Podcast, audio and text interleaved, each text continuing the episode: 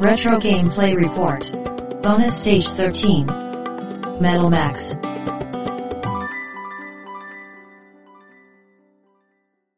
今回、うん。シューティング強化期間も終わりまして、はい、はい、長谷川さんのね、シューティングチャレンジも無事終わり、はい、新たにレトロゲームプレイレポートの方をお願いしたいとこなんですが、はい。どうなりましたか、結局？結局、あの後、一回はやったかな同じ方法でやってみたんだけど、やっぱり暗転したまま帰ってこないので、まあなんか別の方法あるかもしれないんですけど、はい。今、ちょっと据え置き機の前で遊んでる時間がなくて、うん。かといって、なんか遊びたいなっていう気持ちあるので、うん。ちょっと携帯機でうん。レトロゲームを遊ぼうと思って、あら、新しいゲームをまあ遊び始めているということなんですけど、わかりました。はい。じゃあ新シリーズ突入ということで。はい。はい。今回、ときめきメモリアル2ですけど、うん。全く真逆な、お真逆？はい。どういうこと？男と鉄の匂いに溢れた、うん。メタルマックスを、ああえ、メタルマックスのどれ？初代、初代って何ですか？ハードファミコンです。ああ、そう。はい。へえ。これ、3DS とかうん。Wii でああ、ダウンロードで遊べるんですよ。なるほどね。はい。で、まあ 3DS で購入して、うんうんそ。れなら携帯機でできるし、うーん。夜寝る前とか遊んでてなるほどアクションとかだと、うんうん ちょっとガチャガチャうるさいんですが、すねはいまあロープレイなんでいいだろうということで、メタルマックスを遊んでるんですけど、はい。これで当時遊んだことはないということですね。ないです当然。僕初めて知ったのは、あ、はいでも当時 CM 見た覚えはあるな。うんなんかすごい有名なやつうん。ね。そうですね。流体時はもう飽きた。そう。そうです。確か、立壁さんでしたっけ？ジャイアンの声。これ当時本当に衝撃的な、うん。まあキャッチコピーでね。うん。もう明らかにドラクエを意識したね。うん。そうですよね。うん。そうそう。メタルマックスって CM 中3回ぐらい言ってたような気が するんですけど、はいでも、ファミコンの末期だったんですよね。うんう。うんん。1991年なので、うん。末期も末期だと思うんですけど、なんならもうスーファミ出てたか、ああ、まあ最。低限発表はされてたはずうん。なんで、で、データイーストから出てて、うん。僕はてっきりデータイーストで開発してたのかなと思ったんですけど、うんクレアテックっていうところが開発してて、ほうほうほうでこれ僕は知らなかったんですが、はい。ドラクエのうん。ユーテーミヤオーキムコーってはい。ね、わかりますよね。はい、わかります。の、はい。ミヤオーさんの会社。ええそうなんや。はい。なので、ドラクエ関係の人じゃないですか、じゃそうなんですよ。あ。面白い。だから、まうんあ、それもあってね、うん。違うことをやってやろうっていうそうですね。つもりでのキャッチコピーだと思うんですけど。なるほどね。うん。で、プロデューサーは川崎さんの好きな増田昌司さんですよね。はいちなみに、キムコーさんもいるんですよ、スタッフの中に。えーすごいはい。すごいじゃないですか。そうなんですよ。じゃあ、まあほぼ、え、すごい、ドラクエスタッフと、そうです増田昌司さんが組んでるってこと？そうそう。すでデータイーストが正直あんまり業績が良くなくて、うんうん。た、だ、ヘラクレスの栄光を出した年は、はいまあ良いということで、うんうんうん。まあ RPG 作ろうということになって、もともとなんか違う、宮尾さんはですね、うん宮岡さんは、うん。タワードリームってシリーズとか、ああ、ボードゲームっぽいゲームうん。をこの後作っていくことが多いんですけど、うんうんまあ多分そちらが得意なようなんですが、うーん。最初そういうのを陣取りゲームをやってたらしいんですけど、うん。やっぱロープレイにしていこうとうん。いうことで、まあ、作られたのがメタルマックスなんですって。うんうんうん世界観としては、うん。うん。まあ、北斗の剣とかマッドマックスみたいなね。そうですね。世紀末ですね。そうそうそう。一旦文明が滅んだ後ってそうそうそうそう、そういう感じです。で、うんそうは言いながらも、こう、安全な地域にね、人々が寄り添ってうん暮らしてるけど、そのちょっと外に出ると、荒くれ者のボートとか、うん。危険なモンスター、うん。バイオモンスターみたいなやつがうろついてる世界で、主人公はですね、修理工場の一人息子なんですよ。ほで、この世界の冒険者はハンターと呼ばれてるんですけど。まあ俺ハンターになりたいみたいなこと言ったら親父がすごい怒ってですね、うん。感動されると。あら。家から叩き出されるという形で、もうこれ、うんもう本当ドラクエと真逆ですよ。そうですね。わざとやってんのかな。そうでしょうね。うんはい。叩き出されて冒険に出るという感じなんですけど、まあ、叩き出されてもすぐ戻れるんですけどね。うん。で、何していいかわからないから、最初は街を探索したり、うん。人に話しかけたりして操作を覚えながら、うん。うん。装備整えて、うん。リオラドっていう街なんですけど、出身地が。まあ、その近場でね、ちょろちょろ戦ってみたんですけど、まあ僕はあんまり好きじゃないサイドビュー戦闘なんですよね。そうでしたね。なんですけど、後々ね、このサイドビューはいいなって思うんですが、ほうほうまあまあ最初は、あ、サイドビューかと思いながらやってて、うんなるほどただ敵のデザインちょっと面白いんですよ。うん。うん。うん。ポリタンクに虫の足がくっついたような、独特ですよね。そうそう。確かに。うろつきポリタンだったっけな。うん。なんかそう、独特なんような。ん、そういうのがいて、でまあ、そこら辺倒してレベルが上がったので、うん。洞窟が近くにあるのは分かってたので、ちょっと行ってみたんですよね。うんうんで、そこの洞窟ってのは、昔、盗賊団かなんかが根城にしてたって噂があるんですよ。これは街のバーで聞けたんですけど、確かね。ほう。ただ敵が 強いから、うん。まあ慎重にレベル上げてね、うん地下2階まであるんですけど、うん。レベル4ぐらいまでしたかな。で、奥まで行ってみたらですね、居宿っぽいとこがあって、うん。犬がいたんですよ。うん。うん。で、メタルマックスといえば犬だよね、みたいな話を聞いたことがあったから、そうですね。あ、これもしかして仲間になるのかなと思って話しかけたら、うん。なんかガルルルって言うんですけど、うん。その下にはい、いいえって出るんですよ。どう、どういうことと思ったけど、面白いなまあ、とりあえず僕仲間になるんかなと思ってたから、うんはいって言ったら。襲われてですね、面白いななんか、プロテクターの上にキャノン砲がくっついたでっかい犬で、そうそう。うん。そうそバイオニックポチっていうのが 来るんですけど、う。すっげえなこれがね、めちゃくちゃ強いんですよ。うん。うん。うん。うん。こっちの攻撃当たっても3とかしか減らないのに、うんうんポチの攻撃一発で、こっち一人半分ぐらいなんですよ。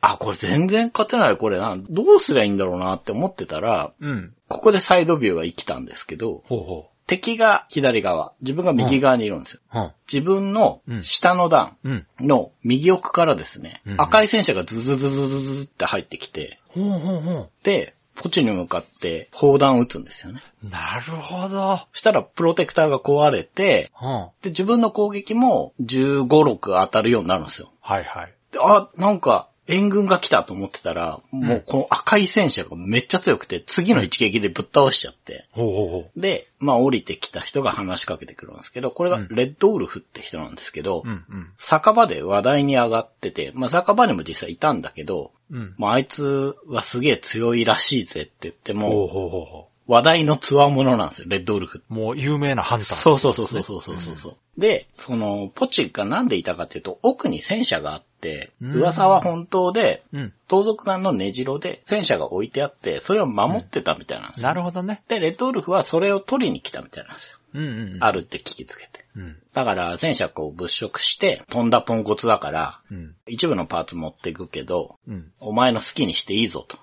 お前ついてたな、みたいなこと言ってうん、うんうんうん。恩着せがましくもせず、さっそうと去っていくんですよ。へえ。お前にやるよ、みたいな感じで。じゃあ悪い人じゃないですね。うん、全然。うんなんかね、レッドウルフはレッドウルフの目的があって旅してるっぽいんですけど、なるほど。で、これで戦車をゲットです。ああ、そういうこと。はい。じゃあ、最初はなんか悪い奴を倒しに行くとかっていう目的もないんですね。ないんです。そう、わからなかった。単にハンターになるって言って追い出されたとこから始まると。そう。もうほんとレベル上げとかしてて洞窟あるかなんかあるかなって言ったら戦車が手に入って、なるほどで、うんで、これがモスキート型って呼ばれるエンジンを積んでる戦車なんですけど、うんこれ面白いなと思ったのが、うん戦車に名前付けられるんですよ。あ、もう自由に？そうーんう。。キャラクターに名前付けるウィンドウと同じのが出てきて、なるほど、なるほど。付けられるんですよ。ええいいですね。だから今回川崎と。ええそこ BB ブロスじゃないの？それ。いやいや、キャラクターの名前を BB にしてるんですよ。あ、あ、そうなんや。あうん。だから、まあ、川崎。はいはい。川崎号に今乗って。うんいいですねはい。うん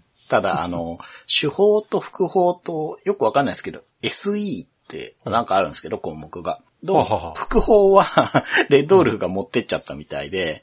手法しかないんですけど、強いんですよね。もう段違いで強くなる、戦車乗ると。ほだし、単純にフィールド動いてる時の、う。うん。こうアニメーションというかそのキャラがうん戦車になるっていうだけでめちゃくちゃ気持ちが上がる。ああ、そうか。うん。強くなった感じしますよね、やっぱね。そうなんですよ。うんちょっとね、このゲーム敵がうん硬いなーって思ってたんですよ。うんうんうんうん。あんまりバランス良くないああ、それわざとやってんな、じゃと思いましたあ。ねさ。すがやな。うん。そこのギャップをわざと強めにしてるんですね、最初にね。そうだと思います。うん。そうなんですよ。だから、戦車の強さを際立たせるためにね。そうそう、地下2階の敵には苦戦して、うん。ちょっと無理して奥まで行った感じだったんで、うんうんうんもう帰り道は余裕だったんで、ああ、それ狙ってますね、じゃあ。うん。うーんという感じで、へえ、メタルマックスを始めてみました。まさか。いや、私ね、メタルマックス実は遊んだことなくて。はい。で、だいぶ後になってから、その桝田省治さんが作られたというのを聞いて、がぜん興味出てきたんですけど、うん。結局今まで遊ぶ機会がなくて、はい。未だにね、シリーズ続いてますもんね。そうですねうん。はい。やっぱり根強いファンずっといますしね。うん、そうう。ん。実はね、僕はうん、初めてじゃなくて、ああ、そうなんですか。はい。DS で、リローデッドだったっけな。へえ。っていうのが出てて、うん。で、買ったんですけど、うん。ちょっとやって、なんかその当時別のゲーム出たのかな、うんかなんか買って、ちょっと投げ出しちゃったんですよね。ああ、なるほど。で、ロープレ系って、ちょっとやって投げ出すと話忘れちゃうから、確かにうんまた最初からやろうと思ったままずるずるずるずるやってないんですよ。ただ、それもね、本当にちょっとしかやってないから、うん。で、気がついたら、うん。その、どうも僕が持ってるメタルマックスの DS 版って、うん。なんかすごくいいやつらしいです。ほうなんかシリーズの中でも。いい出来の扱いらしく、プレミアもなんかついてるから、ええすごい。やりたいなって思ったんだけど、うんまあどうせだったら無印からやってみたいと。確かにね。で、増田昌司さんの話を前、川崎さんから聞いたのもあったし。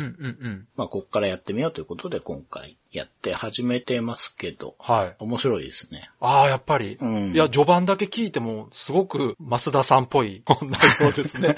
もう本当に、そこだけでわかる。あれなんですかね、シリーズ全体って繋がってるんですかね？いや、どうもね、なないみたいです。うん。じゃあ、遊びやすいですね、どっからでもね。そうです、そうです。うん。で、多分ね、うん。フリーシナリオみたいな、うん。いわゆる大きな一本道みたいなちゃんと用意してないみたいなんでね出た。このシリーズは。得意なやつですよ、それ、増田さんの。やっぱり、うん。あ、の、一本ね、大筋ボンと作るのも上手なんですけど、はい。リンダキューブとかもそうなんですよね。はいはいはいはい、そうですよね。一個ドーンと大きいのあるけども、別にどこから行ってもいいという感じになってて。ううんん。ええあ、これはでも楽しみですね。うん。500円ちょっとで買って遊ぶものとしては、え、500円プレミアついてないですね、別にね、じゃあ。あ、ダウンロードだから。ああ、そうかそうか。はいはい。ええあ、それ 3DS ですか ?DS で遊んで。3DS。3DS まあ、正確に言うと 2DSLL なんですけど。はいはいなるほど。まあ、わそうそうそう。今ならまだ全然買えちょっとて。買ってみようかな。じゃあ514円とかだったマジっすか？かな。はい。あだから、あの、カエルのために金はなるとか、うんああいう感じで、ああ、じゃあもう買おうかな。500円台のし。シリーズですね。はい。わかりました。まあちょっとね、前、中断してしまったのはそうそう、武残念ですけど。士はね。はい。うんまあ新たにね、うん新しいゲームをやるということで。はい。Days of Life with Games. Brightbit Brothers. 今回の長谷川さんのレトロゲームプレイレポートの方、そうですね。お願いします。はい。バランスをとってね、ちょっと男臭い世界の話を していくと思うんですけれども、メタルマックスはいやっています。はい流体時もう飽きたということでうん。やってるんですけれども、うん前回ですね、戦車を手に入れて、はい。川崎と名付けてね、うん。バイクみたいですけど。そうですね本当にはい戦車に つけて、はい。これ乗り回してるんですけど、はい。もう強くておー、いいですね。楽しいんですけど、うん。目標がない若者なんですよ、今。ああ、そうか。何したらいいのかなもともとがね、だって家飛び出したみたいな感じですもんね。そうですよ。うん。ハンターになるって言ってね。うんうんうん。もうだって、戦車の一台も見つけてこいって言うんですよ、父親は。はいはいはいお。見つけたじゃないですか。そうそう、だから、うん終わりといえば終わりで、親父見せつけに行ったったらいいんですよ。あ、行きました。行ってか、うんあのー、選択肢の中に親にお小遣いあげるっていうのあるから。何それ？どういうことやねんまだそんな年ちゃうやろ、親に小遣いやる。そうそうそう。あでもね、実際、戦車手に入れた後に、うん。なんかね、エンディング見る方法があるっぽいんですよ。あ、マジで？さすがすごいな。うん。じゃあ最短なんや、それが。そう。はあ、でも最短もそれで面白い1時間でゲーム終わりますいや、よ。めちゃくちゃ面白い。いや、うん増田さんらしいっすね。うん、どうやってそうなるのかちょっと僕はわからないんで、はいはいまだ遊んでるんですけどうんうん、それもわからないし、うん。目的もないってことで、とりあえずね、うん。賞金首っていうのがこの世界って。なるほど。そうそうそう。ハンターですもんね、だってね。もう本当おっしゃる通り。ハンターなんだから、賞金首倒してたら、なんか話が転がるかなと思って、サルモネラ一家っていうのがうん。いますよって言って、張り紙みたいのが。ああ、なんか悪い奴らがいるんですね。うんうんうんで、こ、れをまあ探して、撃破はもうしちゃったんですけど、変わってるのがうん、ボスでございって感じで、うんドット絵のキャラがどっかにドンといるんではなくうん、一定エリアでエンカウントするんですよ。えーちなみにエンカウントはシンボルエンカウント、あ違います、違います。ランダムエンカウントなんですけど、はいサルモネラ一家の場合は、うん北の洞窟にいるってなってて、うんうんうんその北の洞窟をうろうろしてたら、なるほど急に入ってきたんじゃあ。どっかに見えてるんじゃなくて、そうそうこの洞窟のどっかにいると。そう。うーんだから、ここら辺に出るぞみたいなところを、うろついて出会って倒すしかない。なるほどってことで、まあ、うん一応それを倒したんですけど、はいで、まあ、それ以外でも、戦車強いから結構うろうろしてたんですよ。うんで、なんか関所があったから、はいなんかそこ行ったら、うんうん何のためなのかわかんないけど、結構難なく通れるんですよ。人がいるんで、ゲートが確かあるんですけど、はいっていいよ、みたいな感じで、ざるだなと思って。軽いなうんそうそうそう。わかんないですけど、サルモネラ一家だったのか、うん。なんか他のフラグがあったのか、うん。多分どっかでやってたみたいで、うんうんうん。スルッと通れて、うん。で、その先もいっぱい探索して、うん。もう、なんせフリーシナリオだから、結構どこまでも行けちゃうんですよ。なるほど。なんかね、ネギって名前のうん。畑がいっぱいある、まあ、ちっちゃい町とか、うん。あと森の中に隠れ里みたいのがあったりとか、あと海辺に補給所って言ったかな？とか、まあ、建物いくつか見つけて、うん。ただ、なんかやっぱ目的は見つかんないし、うんうん武器屋とかないとこもあるから、うん。多分ここら辺って通過点なんだろうなと思って、で、うん。まあ、うろうろうろうろしてたら、大きい町があって、うん。ポプレオプレっていう、ちょっとこのゲーム 全体的に響きがなんか変わってるんですけど、まあ、その大きい町にうん。行ったらですね、ここがかなり栄えてて、はあはあ。こんなんあるんだって思ったのが、うん。戦車をレンタルできたりするんですけど、なるほど。借りたことはまだないんですけど、そういう施設とか、あとね、戦車の改造ができるドックみたいなところとうんうんうんか、そういうのがあって、で、ああ、なんかでっかい街だな、じゃあここ拠点にして、まあ、とりあえずレベル上げして、街の人にいろいろ聞いてたら、目的も見つかるだろうと思って、うろうろしてて、はい。話聞いてるうちに、仲間が加わりました。え、どういうこと？あのね、ミッキーっていう名前なんですけど、うん。これ勝手に名前がついてたんですよ。うん。確か。うんだから、最初から設定されてるのか、もしかしたら、ドラクエ2みたいに、うん。主人公の名前とかがトリガーになって勝手に作られるのかちょっとそこはわかんないんですけど、お金持ちの息子さんなんだけど、うん。メカニックっていう職業。まあだから、車の修理とかに長けてるのに、憧れていて、あ、いいじゃないですか。いい仲間じゃないですか。街を出て旅をしたいらしいんですけど、うんうん。そういうのがいるよって言われて、ちょっと街から離れたところにいるんですけど、確か、うん。そこに戦車で乗り込んでったらですね、ほうほう。あ、このゲームちなみに街の中まで戦車で入れます。かっこいいね。建物とかも。だけど、入れないエリアもあるんですよ。木の杭とかで撃たれてるとこから入ってはいけないっていうのが、世界の掟なんですけど。うん、なるほどね。で、まあ行けるとこまで入ってったら、うん。うん。その知らないキャラがパーって走ってくるんですよね。ほうほうほ その戦車君のかいみたいなこと言って、う。うん。なんか、ちょっと乗せてくれみたいなこと言って、うん。パーッとこっちの戦車乗ってわーって乗り回して、うん。で、まあ一緒に連れてってくれみたいな話になるから、うんはいって言ったら、もうすんなり仲間になって。へえ。あ、こんなんでいいんだと思って、うん。仲間が増えて、意外とあっさりしてますね。あっさり、すんごいあっさり。うんただ、うん。自分の方がレベル上がっちゃってるから、ミッキー強くないんで、うんでしょうねもとりあえず、うん。川崎にはうん。ミッキーを乗せるということで、ああ、そういうことか。はい、とりあえずそうしてます。そっか。で、長谷川さんも戦車もう一台ないと乗れないってことね。うん。そうなんですよ。だからもう一台戦車欲しいなーっていうことで、うんだからレンタルがあるのかなとはなるほどね思ってたんですけど。買うこともできるんですかね？うーん、売ってるとこは今んとこないんですけど、ただそうこうしてて分かったのが、うん。ハンターオフィスっていう建物があるんですけど、はいこの壁に賞金首のポスターとか貼ってあるんですよ。うん。で、カウンターの人に話しかけると、うん何々が暴れてますみたいなこと言うんですよね。うん。で、倒してそこ行くと、賞金もらえるってことが分かって、ほうほうほうほだからう。お金が結構がっぽり入るんですよね。えー、いいじゃないですか。うん。で、このポプレオプレの周りで、こう名を挙げてる賞金首っていうのが、うんなんかドスピラニアスっていうのがいるらしくて、ほうほうほまあお金になるし、まあとりあえずそれ探して倒そうかなと思って、うんえーまあこの街を拠点に仲間も増えたから、ちょっとうろうろしてるって感じですね。う。いやー、順調ですね。うん、そうです。なんか、その今のところまだやっぱメインストーリーっぽいものないですもんね。ないですねい。やー、すごいな。そんな自由度のゲームなんですね。うん、だからそういう意味では、やっぱドラクエの方が、ールがすごく敷かれてるというか、遊びやすいですね、やっぱね。遊びやすい。うんそれは感じます。ただ、ファミコン後期で、うん。本当にキャッチコピー通り、うんいろんなファンタジーのロープレイに飽きてた人とかには、うんうんうんすごく新鮮だったろいや、そうでしょうね。思いますうんうんうんね。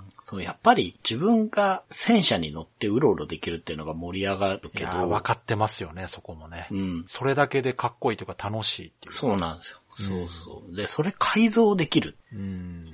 もう絶対楽しいや。ー増田さんのその目の付けどころっていうか、うまいな、やっぱりな。うんで、仲間が増えたってことは、これ、戦車2台3台連なって動くってことですよ、きっと将来的にかっこいいっすね。絶対かっこいいじゃないですか。うん。舞台になるね、戦車舞台。そうそうそうそう。いいですねこれはね、子供の時やってたら、それはシリーズファンになると思 なるほどね。う。うん。決してその万人受けするシチュエーションではないけども、好きな人にはたまらないですね。そうですね。人は選ぶし、うん。僕ももしかしたら当時やったら、うんそうそうそう不親切に感じてたかもしれない。フリーシナリオシステムああ、がね。なるほど。うんやっぱり何していいかわからないっちゃそうだから。確かにねうんはい。ですね。まあ、えで、あと、このゲームいいなって今思ってるのは、うんエンカウント率があんまし高くないんですよ。えああ、ゆるいんや。そう、ゆるい。そこは遊びやすいです。うんうんうんで、レベルが、なるほどねもう上がりやすいです、割と。ううんん。あ、じゃあ序盤はやっぱかなり親切に作られてるんですね。すねはいまあ何もね、わからん世界でうろうろしないといけないわけですから、やっぱりそこが厳しかったらね、そうなんですよ。ちょっと辛いから。うん。これでね、3歩歩くたび敵が出るだったら投げ出す人いっぱいいると思いますね。ね、ちょっと辛いですけど、そこら辺もやっぱちゃんと考えられてるんですね。はい。いやーでも楽しみですね。これからどう物語が動いていくのかというね、うんところがはい楽しみですけども。Days of Life with Games. Brightbit Brothers. 長谷川さんのレトロゲームプレイレポートの方、いかがでしょうか？はい。メタルマックスをやってるんですけれども、うん。前回、そうそう、仲間がね、ミッキーが仲間になって、そうですね戦車と徒歩の二人旅ですけれども、うんまあ、目的が見つからないので、賞金首を探してるんですが、はい。ちょっとね、絵がないと伝えるじゃないですけど、まあ、東方向にでっかい橋があって、うん。まあ、でっかい、長い橋か。うんで、その先に行ったら工場地帯があったんですよ。うん。で、ちょっと敵が硬いから、うん。まあ、橋渡る前のエリアでもうちょっとレベル上げようかなと思って戻ろうとしたら、うん。その途中でその賞金首のドスピラニアスってのが出てきちゃって、はいはやっぱ強いんですよね。い。うん。で、まあちょっと危ないところで逃げたんですけど、うん。でこれレベルアップしなきゃなってことで、まあちょっとレベル上げてからまた工場地帯に行って散策してたらですね、うん。工場のビルがあって、その一番上に社長さんがいるんですけど、はいなんかガーデニングが趣味みたいで、うん。でも途中にね、3階にいるのかな、?2 階あたりに、うん。戦車っていうか、うん。砲座がついてるバギーみたいなやつうん。うん。が飾ってあるんですよ。うん。で、社長に話しかけたら、うん。何、戦車が欲しいのかみたいな、なるんですよ。うん。え別にそんなこと言った覚えはないんだけど、まあそういう話をどうもしたらしくて、うん。で、じゃあ、花に聞いてみようっつって、うん。あげる、あげないって花占いを始めてですね、あげるになりまして。独特やな。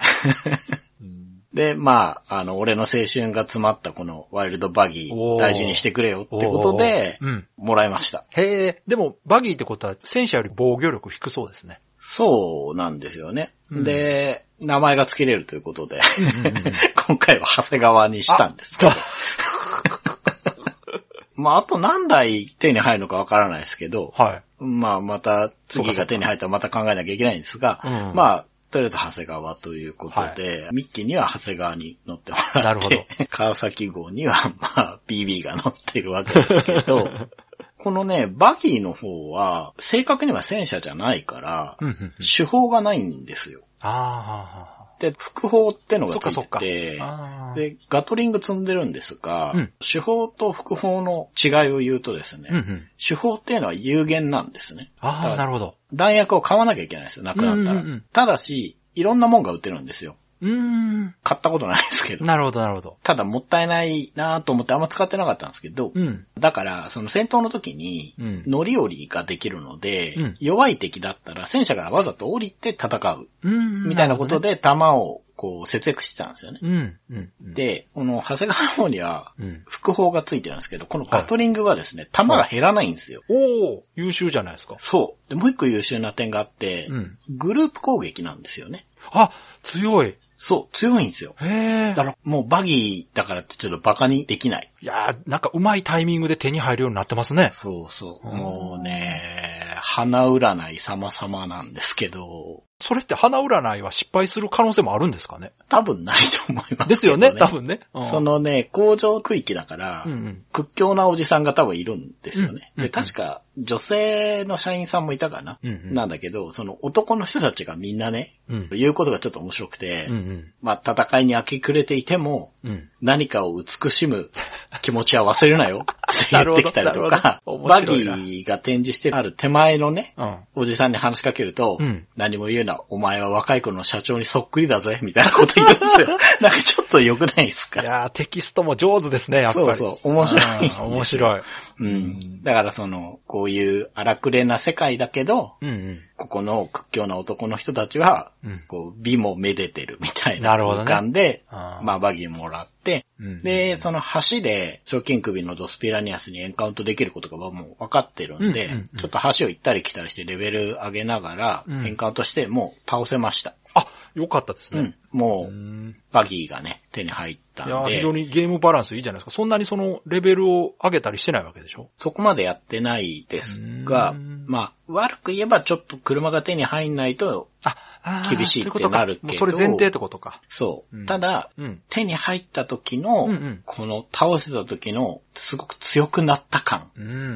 は、世界観と合ってるんじゃないかなというふうに、まあ、ポジティブに受け取れる感じで楽しいですね。うんう。うんん。で、まあ、目的がなくなっちゃったんだけど、まあ、乗り物がね、2台になって、うんうん。で、しかも改造できることは分かってるんで、はい。川崎号の方はですね、はいはい。手法を太くしたりして、おーかっこいいですね。はい。強くしてるんですよ。あの、エンジンを強化すると、積載量が上がるんで、重い方針が積めるようになるんですよ。なるほど。で、外壁がヒットポイントに当たるんですけど、うんうんうんそれもいっぱい積めるんですよ。うん。逆言うと、エンジンが弱いと重いの積んでも動けなくなっちゃうんですよね。あー、なるほどね。だから外壁外して、軽くして無理やり動くか、エンジン強化するしかないんですよ。なるほどね。ちゃんとジレンマがあるんですね、そこにね。で、どうも、うん。バギーの方は手法を積むようにするとしたら、シャーシ自体を改造しなきゃいけないらしくて。あー、なるほどなるほど。で、それはまだできる施設に出会ってない詰めるんですね、一応ね。多分。面白いな。うん。で、まあ、ちょっとね、要素多いから、覚えていくのは難しいし、そこに対する説明とかはうん。ないんで、でもだんだんその進めていけば、徐々に分かってくるようになってんじゃないですか？そうですね。ただ、うんやっぱりこう、初作品だから、あ道具屋に行ってね、うんカーソル合わせたら、ー。うん。説明ウィンドウが出てるとかそういうことがないんであー、そっかそっか。なるほど。うん、だから、ちょっとね、攻略本ありきな作りではあるなと思ってちょっと攻略ページも、うんうん。アイテム一覧ページとか見るようにしてるんですよね、なるほど。もうね。うん。ファンタジーと違って、うん名前見ても何なのかがよくわからないですよ。確かに。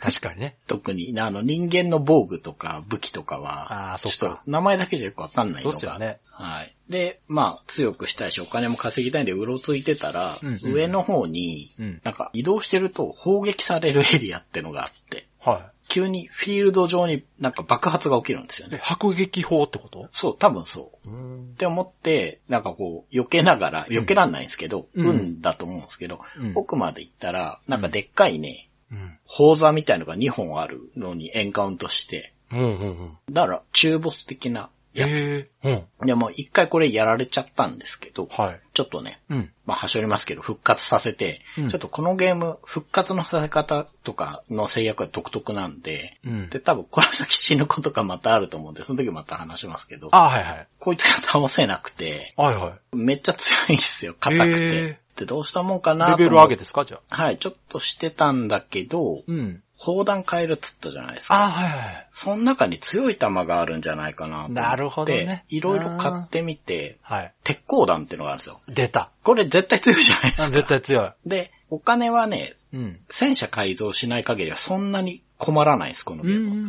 うん割と緩いんですあ、よ。結構余裕あるんですね。はい。だから、いろいろ試しで買って、うんうん。積んでって、ガス弾とかもあるんだけど、それはちょっと買えなくて、うんうん買える強いやつが鉄鋼弾だったから。いいじゃないですか。効きそうん。それ言ったら、う。うん。それで撃ったら、なんかパーツみたいのが先に壊れて、ああ、そなるほど。から結構ダメージが通るようになって、そういうことか。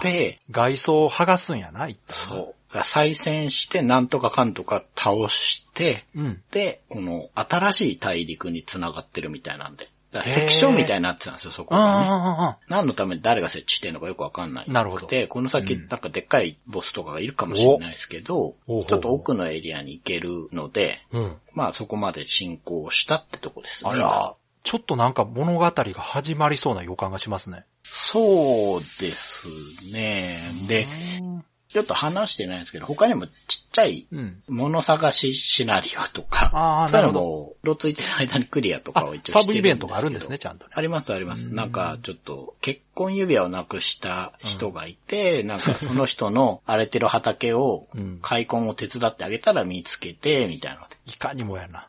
な。そういうのとか、へちっちゃい話も散りばめられて、多分ね、うんスルーしちゃってるやつもあると思いまー。うんすね。うんうんうん。じゃあ結構たくさん用意されてるんでだとすね。思いますね。ううんん。面白いですよね。うん、うん。オープンワールドっぽい感じがするな。はいええいや、なんかこう、本当にバランスよくお話が進んでる感じがしますね。そうですね。うんはい。いうん。や、これでも、このまま順調に盛り上がっていったら、また一本ね、メインタイトルとして喋ってもいいかもしれないですけど。そうですね、そう。ううんん。まあシリーズもいっぱいあるので、まうんあこれはこれで最後までやって、あなるほどねまあそうねいつかシリーズで話すってのも確かにありかも。長谷川さんがどれか。話したいのがあればね。うんうんうんうん。Days of Life with Games. Brightbit Brothers. 今回は、長谷川さんのレトロゲームプレイレポート、はい。どうなってますでしょうか？メタルマックスを引き続き遊んでいるんですけれども、うん今回ちょっと B メガを読むのにうん。熱心になりすぎて時間がないので、はい。ささっと言うとですね、はい。確か前回ビッグキャノンっていう巨大砲うん。と戦って、まあ、なんかあの、そうそう、国境じゃない、橋？そうそうそうそうそうそう、うん。そこに、まあ、巨大砲台が2機うんうんあってですね。そうそ一回やられたんですけど、う。うん。鉄鋼弾っていうのをもう持てるだけ持ってって、うん。まあ倒しまして。はい。で、新天地に移動してったんですね。おーおーおーおー 最初に老夫婦の家が出てきて、うん。まあ老夫婦の家ってわかんないですけど、入ってったら 老人がいてですね。うん。向こうの土地から悪い奴が入ってこないように置いてあった砲台を倒してしまったんかみたいな、ああ、そうなんや。言われるんですあらあら、えらいこっちゃ。そういうことかと思ったんですけど。まあまあもうね、済んだことはしょうがない。いやいや、えらいことになってますやん、それ。ええ防衛装置壊したの？みたいですね。えで、まあ、いろんな、なんていうか、町というか、このゲーム町よりもうちょっと小さい集落みたいなのもあるんですよねえ。はいはまあ、そういうとこ寄ったりとかして、い。うん。最終的にオードリーっていう大きい町にたどり着くんですけど、うんここがもういかにもな感じで、うん。ハイビルが3棟建ってて。そこの中に人が住み着いてるんですよ。うんうん。そのハイビル3棟をまとめてオードリーの街って呼ぶみたいで、うんもういかにも世紀末ものって感じなんですけど、うんここの地下にバーがあってですね、うん。なんか不良軍団みたいのがいて、うん。机を全部占拠しちゃってて、で、話しかけても、まあ特になんもなかったんですけど、うん。その後うろうろして戻ってきてまた話しかけたら、なんか喧嘩になって、はなんで最初なんなかったのかちょっとよくわかんないんですけど、い。うん。まあ普通にイチャモンつけられた後に、うん。エンカウントして戦闘になるんですよ。うんうんで、まあ勝ったら、うん。その中の一人が女性でですね、うん。あの、前にレッドウルフっていう人がいたってうん。言ったじゃないですか。最初戦車譲ってくれうんうんうんうんる人、すごく有名なハンターが。そこで飲んでて、うん。で、まあうるさいぞみたいな怒られたのかな。うん。で、その不良グループの中の女ソルジャーかな？うん。が、こう、レッドウルフに突っかかってったら、レッドウルフすごい強いんで、うん。ボコボコにされてですね。で、その女の子が、こう、もっと強くなりたいから、うんお前らの旅に同行させてくれって言ってきて。仲間になりました。というわけで、あの、3人目の仲間は、ソルジャーという、あ、女キャラが。はい。うんだから、ハンター、メカニック、ソルジャーになって、あバランスいいじゃないですか。うん、そうなんですよ。で、まあ、やっぱレベルが一番低いから、うん乗り物に乗せてたんですけど、うん。まあ、めっちゃ弱くてですね。レベル低いからかなって思ってたんですけど、うんその後で分かったんですけど、うんソルジャーって、うん。肉弾戦というか、その、いや車乗らない方が強いみいやたいなん、だって。どう考えてもそういう名前ですよね、ソルジャーって。そうそうそ戦士ですもんね。う。うん。だから、下ろして。戦闘したら強くて結構。うん。面白いな。生身の方が強い。そうなんですよ。今、あの、ウージーを持たせてああ、いいですね。かっこれこいい。ね、よくできてるなって思ったのが、うんその不良グループが襲ってくるときに、うん6人くらいいるのかな？うん。で、この街の武器屋で、うん初めてグループ攻撃のウージーが買えるんですよ。はいはいはで、買った直後だったから、い。うん。その不良グループ6人ぐらいを一斉に撃てるんですよね。や、いいですね。うん。だからこれ多分狙ってるんじゃああ、ないかな。もう狙ってるでしょうね。間違いなねく、やっぱうり。ん。こういうのはやっぱりうまいなと思って。大事ですよね。う。うん。うんん。で、以前川崎さんが戦車売ってないの、はいはいみたいな話してたと思うんですけど、うんこの街のもっと下の方に、うん。同じようにあのビルが何棟も建ってて、そこに人が住み着いてるエリアがあるんですよ。うん。ポートスラムって言って、そこは街中でもエンカウントするんで、ほまあ本当スラムなんでしょうう。ね。うん。うん。この中のビルの一個で戦車売ってる人がいました。おー。で、うん。値段がわかんないんですよ。へ、いくら出せるんだみたいので、自分で数値入れるんですよね。なるほど。面白いな。で、とりあえず、うん。持ってる限度額突っ込んだんですけど、はいはい。買えないんであすよ、。じゃあ全然足りひんのか。そう。だわかんない。それか、そうか、フラグが立ってないのかもしれないですね。ああ、そうかもしれない。ん。ただ戦車なんですよ。うん。バギーではなくて、ちゃんなるほどと砲塔がついてる戦車で、じゃあ次はそこで戦車を手に入れたら、やっと長谷川さんが乗れるってこと？かな。そうですね、うん今3人。いや、でしょ？でも一応自分は乗ってるんあ、ですよそっ。かそっか。自分の戦車とそ、っか。2台目のバギーと、うんうん花を愛する社長から譲ってもらったやつね。じゃあ、戦車もう一台手に入れて、例えばバギーを置いていくってなったらどっかに預けるってこと？多分そう。最初の家にドックみたいのがあったから、多分そこに置くんじゃないですか、ね。さすがに武器とか装備みたいに持ち歩くわけじゃないですね。うんうんうん。だから買えなかったんですけど、まあ、うんこのスラムでロックハッカーっていう、ほ多分重要アイテムだと思うんだけど、う。うん。鍵を開けられるアイテム。うんうんドアによっては鍵が閉まってて入れないんですけど、うんあんまりそういう場所ないんですが、うん。まあ、それを開けられるアイテムっていうのをちょっと手に入れましたね。うん。うん。で、まあ、この街の中にもそれじゃないと入れないエリアがあって、うんなんか地下道みたいな、マンホール降りた地下道みたいなのあるから、こっから新天地にまた行くのかなって思ったんだけど、うん。なんかどうもそうじゃないので、多分もっと別の場所があるんだと思うんですけど、賞金首も特に今わかんないし、うん。なんでもうちょっと探索したら新しい場所が出てくるのかなと思ってやってますが、まあとりあえず3人目の仲間がうん。加わったという感じですね。なるほど。うん。順調ですね。はい。面白いですね。うん。うん。なんかこう、ちゃんとゲーム進行に合わせて新しいシステムが理解できるように作られてる感じが良心的ですね。そうですね。あの、設定だけ見るとすごく色物な感じしますけど、確かに。ゲーム内容自体はすごく初めての人が遊べるように作られてる感じしますね。うん。うん。本当に選択肢は多いというか、その人間でも装備とかいっぱいあるじゃないですか。なるほど。で、戦車もいろいろあって、で、改造もできたりするんですよ。エンジン乗せ替えたりとかできるから。うんうん。だからそういうので、まあ要素は多いですけど、うんまあファミコン末期ともなるとこうなるかなとは思いますね。はい。いや、いいですね。まだ今のところこう話がね、盛り上がってきてないから、うん。多分一通り仲間が揃って、うん。戦い方や装備も分かってきた頃にメインストーリーがこう動き出すみたいな感じなのかな。ですかね。どうですかね。ううんん。なんか不思議な感覚はします。大筋がないけど、うんうんうん。まあ、飽きずにやれるって。いや、なんかそこもね、含めてすごくドラマ性を感じるんですよ。うん。最初はハンターとしてこう生活してたら、うん。事件に巻き込まれていくみたいな展開になるのかなと思ってね。うん。うん。うん、だからそれ自体をストーリーとして見せるんじゃなく、こう、ゲームシステムとして見せた上で繋がっていくような感じがしますね、なんかね。うん。増田さんっぽい感じはすごくするけど。はい。Days of Life with Games. Brightbit Brothers. 長谷川さんのレトロゲームプレイレポートの方、お願いします。はい。メタルマックスです。はい。前回で、あの、女の子が仲間。そうですね。うんで、スラムで、まあ、鍵を開けるアイテム、ロックハッカーっていうのを手に入れてってことだったんですけど、うん。あんまりそれを使うところが見当たらないままうろうろしてたら、うん、うん。まあ、オードリーっていうね、うん。女ソルジャーが仲間になった。うんあちなみにジェーンって名前なんですけど、はいまあはいこれも勝手についてたんで、他の人はどんな名前かわかりませんが、うん。まあそのオードリーっていう街のさらに奥の方に進んでったら、うん。ロッコっていう別の街を見つけまして、うん。うん。で、ここがですね、うん。シャーシ、うん。フレームって言えばいいのかうんうんうんな、を改造できる人がいる街なんですよ。重要なとこじゃないですか。そうなんです。だから、バギーは手法がないんですがお、穴を開ければ手法が積めるようになるんですね。やりましたね。かなりパワーアップできますね。うん。なんで、うん。まあ、ちょっとお高いんで、うんお金稼がないとなと思うんって、うろうろしてたらですね、はい。まあ街でも情報が入るんですけど、近くに廃病院みたいのがあって、うんそこに賞金首がいるんですよ。ほうほいかにもって名前なんですけど、う。うん。マッドマッスルっていう。なんか聞いたことある。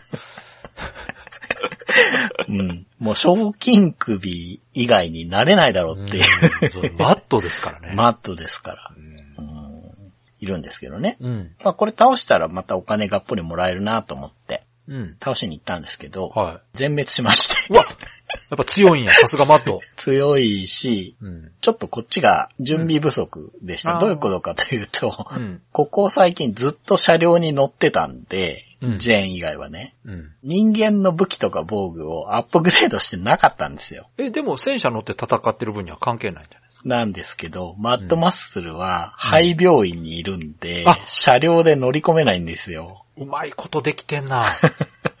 あ、そういうこと。はそうなんですよ。あ、はあはあはあうんなんで、ちょっと周りをうろうろしてレベルを上げつつお金を貯めて、うんシャーシを改造したいとこなんですけど、まずは人間の武器をちょっと強くしなきゃいけないと。人間の武器を強くするってのはお金でするんですか？そうです。売ってるんですあ。うん。その経験値自体は関係ないですか？経験値とかそういう。はい。経験値は単にレベルアップするだけです。だからそれでも強くなるし、あまああもちろん武器を買い替えれば強くなる。、で戦車は戦車をカスタムすることで強くなる。そうなんですうんうん。だからそういう意味では結構金を食うなるほど。といえばそうなんですが、ちなみに戦車はヒットポイントがないんですけど、うん走行ポイントみたいのがありまして、うんうんこれもですね、攻撃受けると減るんですね。なるほど。ただ、満タンシステムっていう 満タン屋みたいのがあって、うんそこ行って走行満タンにしてって言うと、何や満タンやって。上限まで走行張り直してくれるんですよ。え、それ本当に満タンやって言うんですか？満タンサービスしますかみたいに聞かれまえす、よ。マジで？うん。割り切ってんな。あの、弾丸もですね、うん。満タンにできるからで、で、あの、なんで満タンっていうかっていうと、はい。まあ、副砲は無限に出るんですけど、うんうんうん SE っていう特殊武器みたいなので、ロケットとか積んでると、それも段数があるんですよね。はいで、手法も段数があるから、うんどっちも全部一括で積めるとこまで積みたいっていう時にそこでやると、早いんですよ、話が。そうかそうかうん。すべてを満タンにするってこと？そうそうそう。全車両の 弾薬を満タン。全車両の走行ドを満タン。ラクエのパーティー全員回復みたいな。そうそう感じですねそうそうっていうのがあるんですけはど、うん、だからちょっと車両に投資してると人間の方に投資ができないんですそうかよね。うん、だからちょっと周りをうろうろして、うん人間の方の武器と防具を充実させて、いうん。レベルも上がって、もう一回倒しに行ってですね。うんうんうんあの、今回はあっさり勝ちました。ああ、よかったですね。はいうんあの、コロナビールっていうアイテムを拾ったんで、これなんだろうなと思ってな、うんなんか強くなるのかなと思って、飲んだらね、自分が。だから、まあ、火炎瓶だったんですけど。ああ、そういうこと？うん。飲まれへんや、じゃあう。ん。武器なんですね。そうです、そうです。ううんん。こういうのも使ってね、倒しまして。ちなみにそのプレイヤー側ってやられるとどうなるんですか？あの、死ぬんですけど、あ、やっぱそうなんや。そうなんですけど、うんちょっと僕このゲームの設定で好きじゃないとこが実はそこで、うん。死んだら、うん。マッドサイエンティストみたいな人のとこ行くと、うん蘇生してくれるんですけど。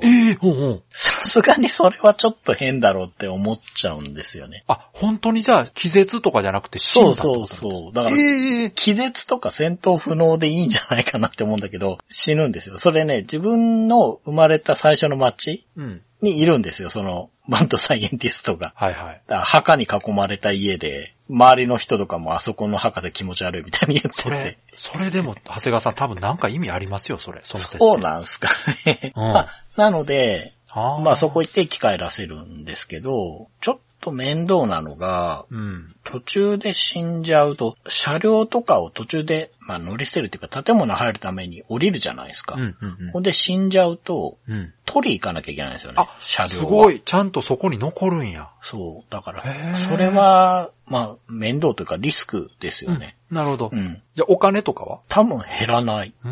だから、リスクはその車両を取りに。行くとか。でね、死体もうん。最初に出会ったとこに行くんじゃないかな。違うのかな？うーん。うん。だからそこら辺のめんどくささがコストですね。なるほどね。うん。ちょっと独特やけど、ただその、ちょっと変わった設定はもしかしたらなんかストーリーに関係してくるのかどうもしれないですなんですかね。まあ、2回目はね、倒せたんで、うんうんそうそう、1回目の全滅の時は、うん。うん。リセットしてデータ近いとこからやり直しちゃったんで、あはいはい実は分かってないんですけど、うん前死んだ時はそんな感じだったうん。うんん。です。その時は一人自分だけで死んだから、ああ、なるほど。うん。そうですね。で、うんこのマットマッスル倒すとですね、うん。バン、車、あの、ワゴン車というか、うんうん。が手に入ります。おーう。ん。戦闘途中でマットマッスルが乗ったりするんですよ。うん。で、の 乗るんだけど何もしてこなくて、で、降りてまた攻撃し、何なんだろうなと思って。なんか逃げ、隠れたみたいな感じ。うん、何なんだろうなと思ってたんですけど、うんまあ、このバンが残るんで、うん。まあこれ手に入れることができたといえー、じゃあ、うことで、そいつも改造したら武装できるってことですかね。そうですね。えーで これがピンクのうん。丸っこいバンで、ちょっと可愛らしい感じなんで、うん。恒例の名付けどうしたもんかなと思って、はいはいいろいろ考えたんですけど、うんあの、リスナーのですね、うん。よく聞いてくださってる、うん。うん。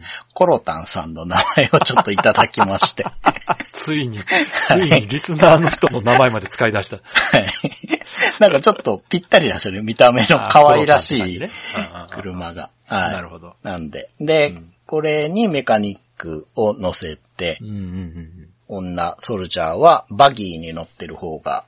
まあかっこいいかなと思って、はいはいはで、コロタンをですね、い。うん。改造しなきゃと思って改造屋に持ってったらですね、うんうん。マットマッスルがなんで何もしないのかわかるんですけど、うん。手法も副法もないんですよ。あ、やっぱりただの車なんや、じゃあ。そうそうそうそう。ううんん。だから、副砲の穴を開けて。手法じゃなくて、その、スペシャルウェポンみたいなのが SE だっけな？詰めるようなのをつけてっていう改造をしたりしてるんで、ちょっとこのロッコっていう街で、うん。いろいろ改造関係をやってるんで、ちょっとここで停滞してるというか、感じですけれども、はい。まあ、だいぶ改造も済んで、うん。武器も整ったので、新天地に行こうと思って、周りを探索したら、うん。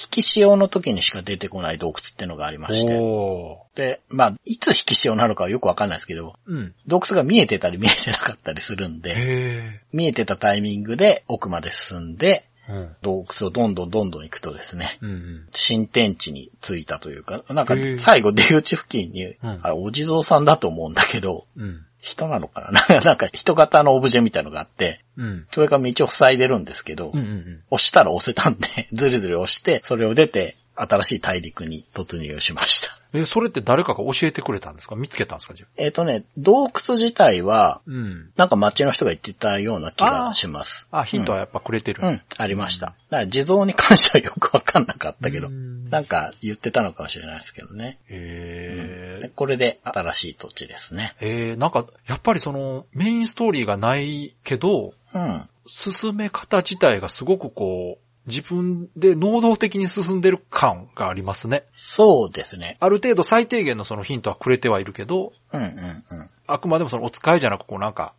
自分で進んでる感があるというか、うん。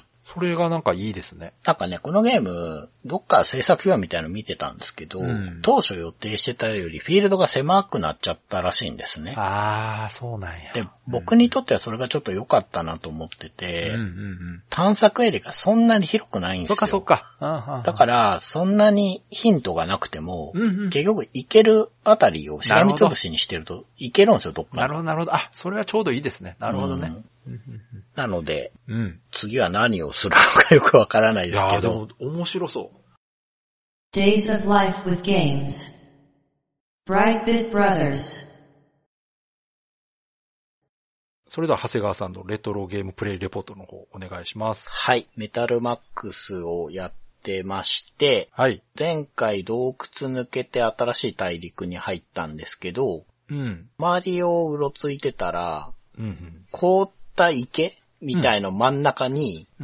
ビルが突き刺さってる街を見つけたんですよ。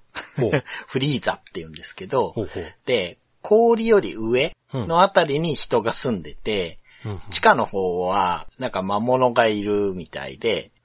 人が行かないみたいな話をしてるんですよね。はい。で、そこになんかマンモスタンクっていうお尋ね者というか、お尋ね者なのか、賞金首なのか、なんかいて、で、まあこれを倒せばいいんだなという、なんかもう、すごいですよね。街の地下にいるんですよ。街の下にいると。そう、下にいる。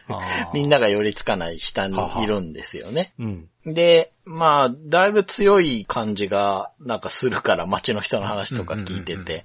で、その街で結構強い武器とかも売ってるんで、うん周りを探索しながらレベル上げをしてですね。はで、散策してたら、はい海辺の洞窟みたいなところがあって、い。うん。そこでね、結構いろんなものを発掘できたんですよ。で、はいこのゲームの、まあ、アイテムの中に、地雷探知機っていうのがあるんですけど、うん。これが周囲6マスぐらいを感知して、なんかあると、ビーコンみたいなのが知らせてくるっていうもので、で、それのね、さらに上位の金属探知機っていうのを、このフリーザの街で売ってて、うんかなり広い範囲を索敵してくれるんですよね。うんうんで、地雷探知機も持ってたんですけど、最初はね、ちょこちょこ使ってたんだけど、うん。あまりに範囲が狭いから 途中でめんどくさくなってやめたんですけど、はいは金属探知機広いからって言って、割と使ってたら、うん。この海辺の洞窟？なんか名前ついてるのかもしれないですけど、ここでですね、うん。いいエンジンを拾ってですね。ああ。だからエンジンが。エンジンまで落ちてるそう、エンジンが埋まってて、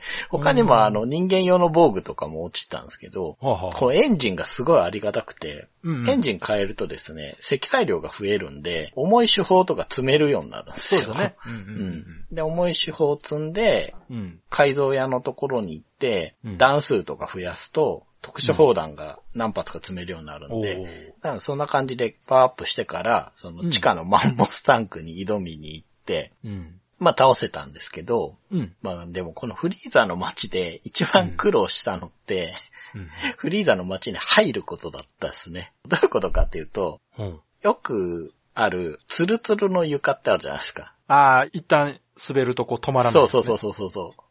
で、これなんですよ。その周りの凍ってる池が完全にこれだから。その街で入るルートみたいのをパズル的に構築しなきゃいけなくて最初。あそうなんや。どうやって入ればいいかわからなくて、20分ぐらいこっちから行くのかなみたいな。出た出た。チカチカやって。パズル要素か。そうそうそう。でも一回ルート分かったらもう行けるようになるんであ、まあまあね。ロープレにこんなん仕込むかなと思っうん、て。へえ。まあ、うんダンジョンとかにはね、ありますけどね。そうそうそう。だから、マンモスタンクも、マンモスタンクと戦う時間よりも、うんマンモスタンクの周りも凍ってるから、そこに行くまでの ルート探しの方が時間かかって。なるほどなう。ん。だからもう、一回じーっと画面見て、こう行ったらいけるかなみたいの考えて、やったりとかしてて。まあ強かったですけど、うん。倒せて、で、保証金もがっぽりもらって、ほうほう。で、まあだいぶ自分らも強くなったんで、もっと遠くに行こうかなと思って北の方に進んだら、はいはだから行き止まりになっちゃって、い。うん。で、どうやって進むのかなと思ったんですけど、真横にビルがあるから、ここに、うんまあ街なのかなと思って入ってったら、まあこれハイビルだったんですよね。はいはい。だけど、中になんかね、親子がいて、で、この親子っていうのがさっき言ったフリーザーの街で、うん。まあ、行方不明になったというか、どっか行っちゃったんだみたいに言われてた親子だと思うんですけど、うん。うん。うん。が行って、娘さんが行って最初、やっぱ逃げ回るんで追いかけ回したら、お父さんに会えてですね。うんで、何してるかっていうと、うん。さ橋が落ちて向こうの土地に渡れなくなったと。ああ、だなるほど。から、このビルの下の方を爆破して、うん倒して、乱暴やな。渡れないところを埋めて、ビルで、うん 倒壊したビルで、うん。向こうに行きたいんだみたいなこと言うから、まあなんかちょっと手伝って、う。うんん。で、無事、瓦礫で、なるほど。向こうの土地に渡れるようになって、今西に進んでるっていう感じですね。なるほどはいいや、順調じゃないですか。そうですね。うん。まだその旅の目的的なものは、まだわかんない、まだないっすね。だからこれはね、もう本当にフリーシナリオの連続の可能性もあるなと思ってるんですけど、ねとりあえず行けるとこまで行ってみようと思って、どっかで果てが出てくるとは思うんですよ、さすがにね。はいはい。うん。いや、あの、前の時に言いましたけど、私もメダルマックス買ったんですよ。うん、うん。で、これどうしようかなと思って、これ長谷川さんより先に行ってしまうと、はいはい。あれやし、かといって後に行くともうネタバレされてしまう確かにそうですね。ね。どうしようかなと実は思ってて。確かに同じタイミングで進めてた方がいいのかなと思って。どうしようかな。あ今だから私もね、あの、ちょうど前回長谷川さんが。喋ってたとこまで行きました。おー、なるほど。あの、3人目のね、女の子の仲間はいはい、はい。見つけて。名前って同じですかね？同じ同じ。あ、そうなんだ。じゃあ固定なのかな、うん。うん、うん、一緒でした。うん、うん。はい。いや、面白いっすよ。ね。面白い。やっぱり。うん。いや、よくできてるわ。オーソドックスな作りなんだけど、うんやっぱり個性がありますね。あの、やっぱり乗り物があるうんうんっていうのと、うん乗り物がカスタムできるというところでうんも全く違うテイストですね。うんうんうん。基本ドラクエなんですけどうん、うんうん。全然やっぱ違います。その自分はレベルが上がって強くなるし、装備もするけども、うん。戦車でさらに強くなれるというか、うん。なんやろな、独特ですね。うん。うん。でも面白い。その、メインストーリーないけど面白い。そうそうそう。まあ多分、ないのかなと思ってやってなんかちょっとモンハンっぽい。い感じかな。なんかあの、戦車ちょっと強くしたいとか、はいはいはい。いう気持ちで今やってますね、装備よりはうん。うんうん。そうもっと強い方針積んでとか。そうそうそう。戦車強くするの気持ちがいいですよね。うんやっぱりすそう。ね。うんうんううんん。で、実際強いですしね、戦車ね。うん、強い。うんそうそうそう。改造できるから、そうですね。ん手法を開けていいんだろうかどうしようかとかね。ね。うん。結構個性は出るような気がしますね。同じ戦車でもね。うんうん。Days of Life with Games. Brightbit Brothers. 今回も長谷川さんのレトロゲームプレイレポートの方、よろしくお願いします。はい。メタルマックスですけど、うん。これどうしますかね？そう、川崎さんにネタバレになるいや、もういいですよ、全然。と思うんですけどいい、です、いいです、全然。追っかけてついていきますよ。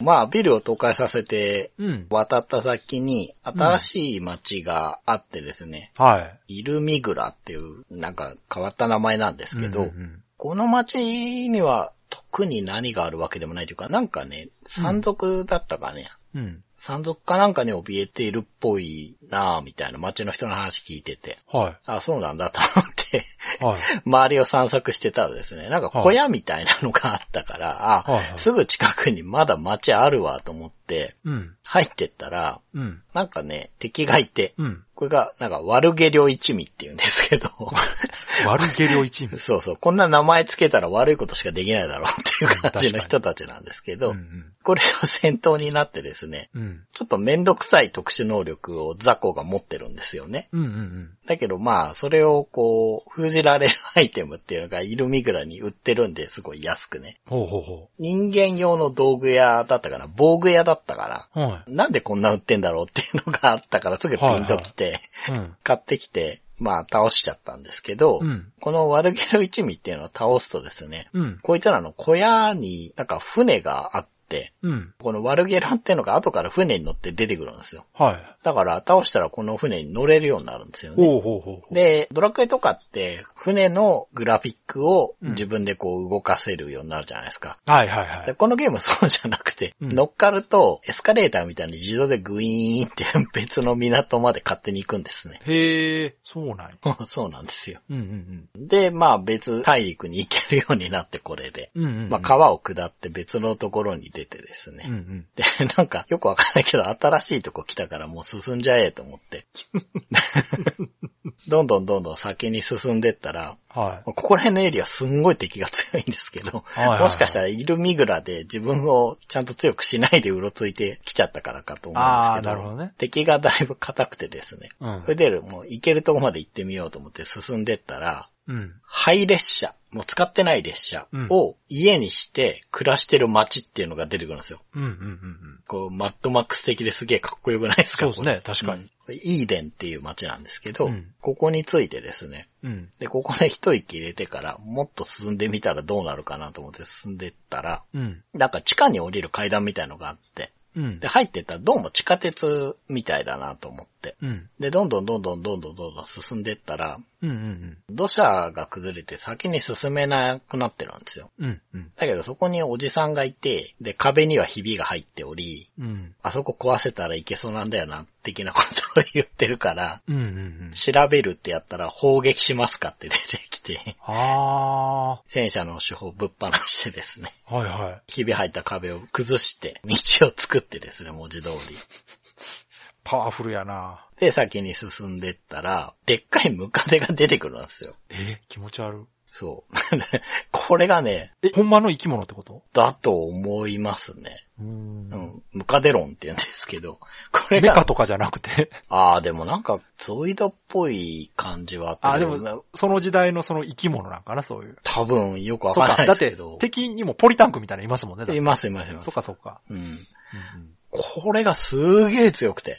うん、へえ。まあでも確かに強そうん。で、3人中2人倒されて、う。うん。もうこんなんエンカウントするのは無理だな、たまらんと思って、うんうん 命からがら逃げてですね。はでもしょうがないイーデンの周りでレベル上げしようと思ってい。うんうんうん。強くしてて、まあイーデンの中でもちゃんと話聞いたら、そのムカデロンってなんか賞金首でした。ああ、じゃあ目的のやつですね。そう、んん。うん。だったから、まあちゃんと強くして、うん。お金稼いで、戦車強くして、あと特殊砲弾とかも積んでですね、うん。使っちゃってたから。で、まあ、なんとかリベンジしてですね、うんうん。こいつはちょっと特殊砲弾がないとああ、やっぱりやば後半かったかな。いるんですね、特殊砲弾って。今んとこ私使ったことないんですけど。うん。鉄鋼弾っていうのを使うと、うん。外壁みたいのをこう剥がせたりするんですよ。ああ、なんかいますよね、硬いやつね。そうそうそうそうそう、うんだったり、ナパーム弾とか使うと、うん。火がついたら継続して毎ターン少しずつ減らしていったりとか、なるほどね。そういうのがあるから、まうんあ、使って損はないなと思って、そんな高くないから。うん。う。うんん。で、まあ、賞金首だったんで、お金もらってだいぶ儲かって。うん。で、まあ、地下鉄どんどん進んでいくと、うん。うん。電波塔っていうところに着くんですね。うん。うん。うん。で、ここがですね、3階にね、うん。人形がいっぱい置いてあるんですよ。人形。うん。だからこれ多分東京タワーなんだと思う。老人形館だと思う、あれうん。。うん。だから自動で動いたり踊ったりしてるんですよう。ね。うんん。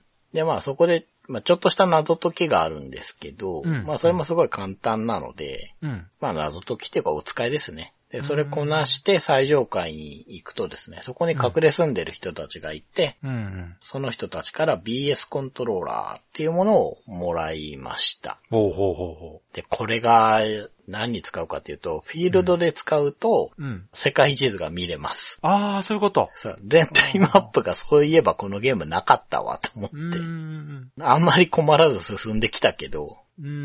これで全体地図が見れるようになります。うんでですね、うんうん。戦闘でこれ使うことができるんですよ。使うとですね、うん。3、4ターンかかるんですけど、うん。敵全体に衛星レーザーが打ち込まれる。かっこいい。かっこいいじゃないですか。超ロマンのある兵器なんですよ、この BS コントローラじゃあ、んあれじゃないの防御してそう待ってたら。ー。なんですけど、うん。これね、人間が使う道具だから、戦車道具じゃないから、そこ生身で耐えなあかんね。一回降りて、使って、うん戦車にもう一回乗ってみたいなことはちょっと必要ですが、ああ、なるほど。生身でこう入っていかなきゃいけないとこあるじゃないですか。うん。うん。そことかだったら多分すごい使えるんじゃないかなと思うんですよえね。ー、かっこいい。うん。うん。まああの、速攻性がないから、うんあの、それが降り注ぐ前に倒しちゃったりするかもしれないですそっか。けど、なるほうん。まあでもいいですよね。うんソルレーザーですかど。らね、いいこれね。かっこいい。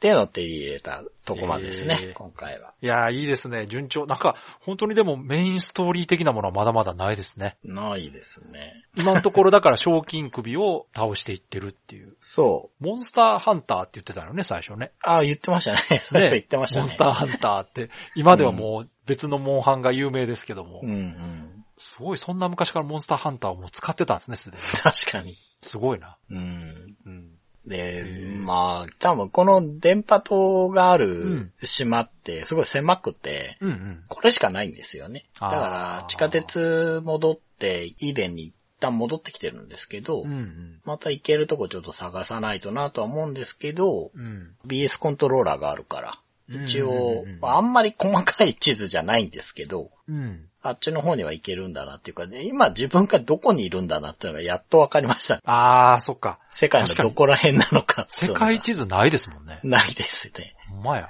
ドラクエとかって結構、ね、早めにわかるじゃないそうですね。うん。確かに全然わからへんな。うん。あんまり気にしてなかったんですけどね。多分スタート地点って田舎なんですよね、あれ。なんじゃないんですかね。ね、多分ね。忘れられた街みたいなとこなんでしょ、あれ。うん。いや、でも、面白いですよ、本当うん。まあちょっとその昔のね、ゲームですから、うん。めんどくさい部分もあるけど、そうですね。インターフェースとかはまあ、そうそあんまり洗練されてないといえばね、そうなんですけど。う。うん。うんでもなんか本当にその、肝である戦車というか乗り物のカスタマイズの部分がめちゃくちゃ細かいですよね。うん。まだそこまでいろんなことできるようになってないからあれですけど、あれ後半行くと本当に好きなようにカスタムできるってことでしょ、あれ。になると思うし、まあ、多分メタルマックスは、うん。スーファミでリメイクされてるんですけど、はい。そっちが、まあ、真骨頂なのかなとは思ってるんですよ。あ、そうなんや。多分、そこでかゆいところにだいぶ手が届くんじゃないですか。やっぱうんハードスペックが上がるから。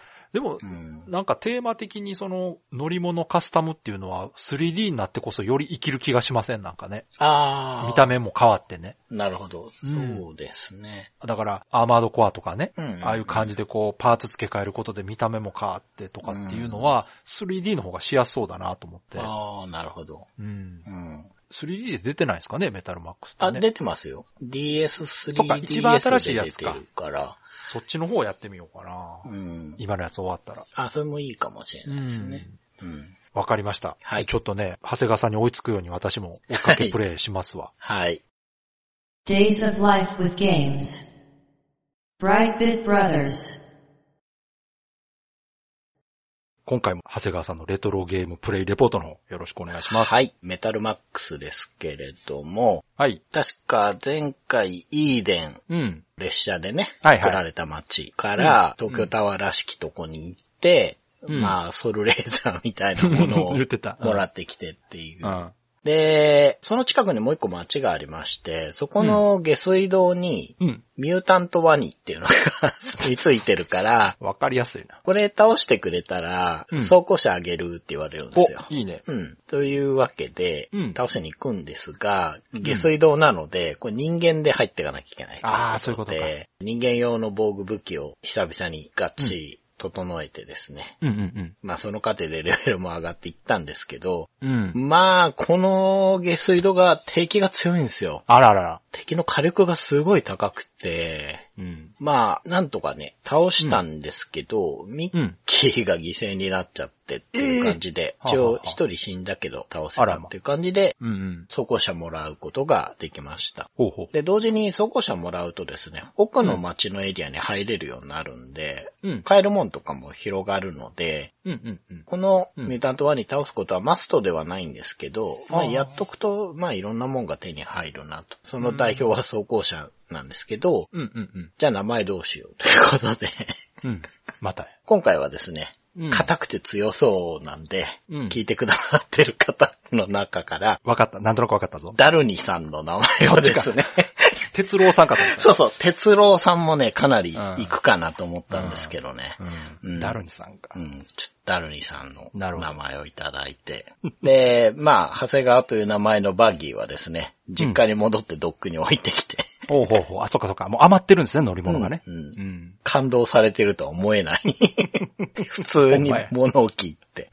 で、以前からうん。南西に行くのかな？うん。で、山あいを縫って進んでいくとですね、はいはい。レッドウルフ、うん。何度か出てきた凄腕の。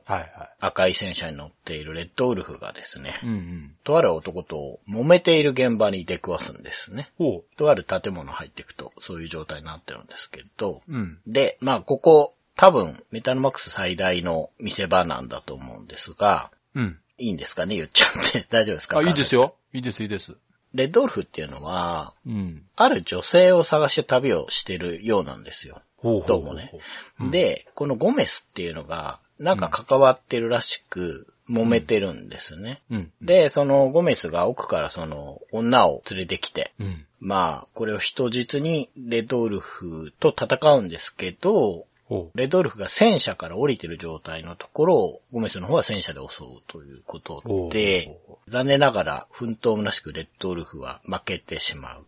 卑怯なやつや。はい。で、そこに出くわしている自分たちうんは、まあ戦車でゴメスに戦いを挑むことができるんですよ。うん、うん、うん、うん。で、まあ、あの、ダル2号もありますし、うん、うん。このね、場所を見つけるまでに、ちょっとどこ行けばいいかわかんなくて結構うろついてたんで、うん。砲弾とかもしこたま買い込んでたのもあって、はいはいかなり強かったんですけど、うんまあ毎度のことながら鉄鋼弾が効きまして、うん。なんとか倒すことができまして、うんそうすると、もう瀕死のレッドウルフがですね、うん。どこかでニーナという女を見かけたら、うんウルフは昔の女のことなどもう忘れたと伝えてくれと。ほうほでう。、ハードボイルドやな。戦車はお前にやるよ。あら。アバよ、ついてたなっあら。て言い残して、レッドウルフは、まあ亡くなってしまう。あら。すごい、最後まで男前なそうなんですよ。すごい、なんだろうなう。うんん、ザブングルとかに出てきそうな。ね なんか、うん、ほんと西部劇なかっこよさですよね。このレッドウルフって多分人気あるんじゃないかうんなすごくかっこいいキャラで、うん。その赤い戦車を譲り受ける。ことになりましたので、名前これつけるんですけど、まあ、レッドホークにしましたよ。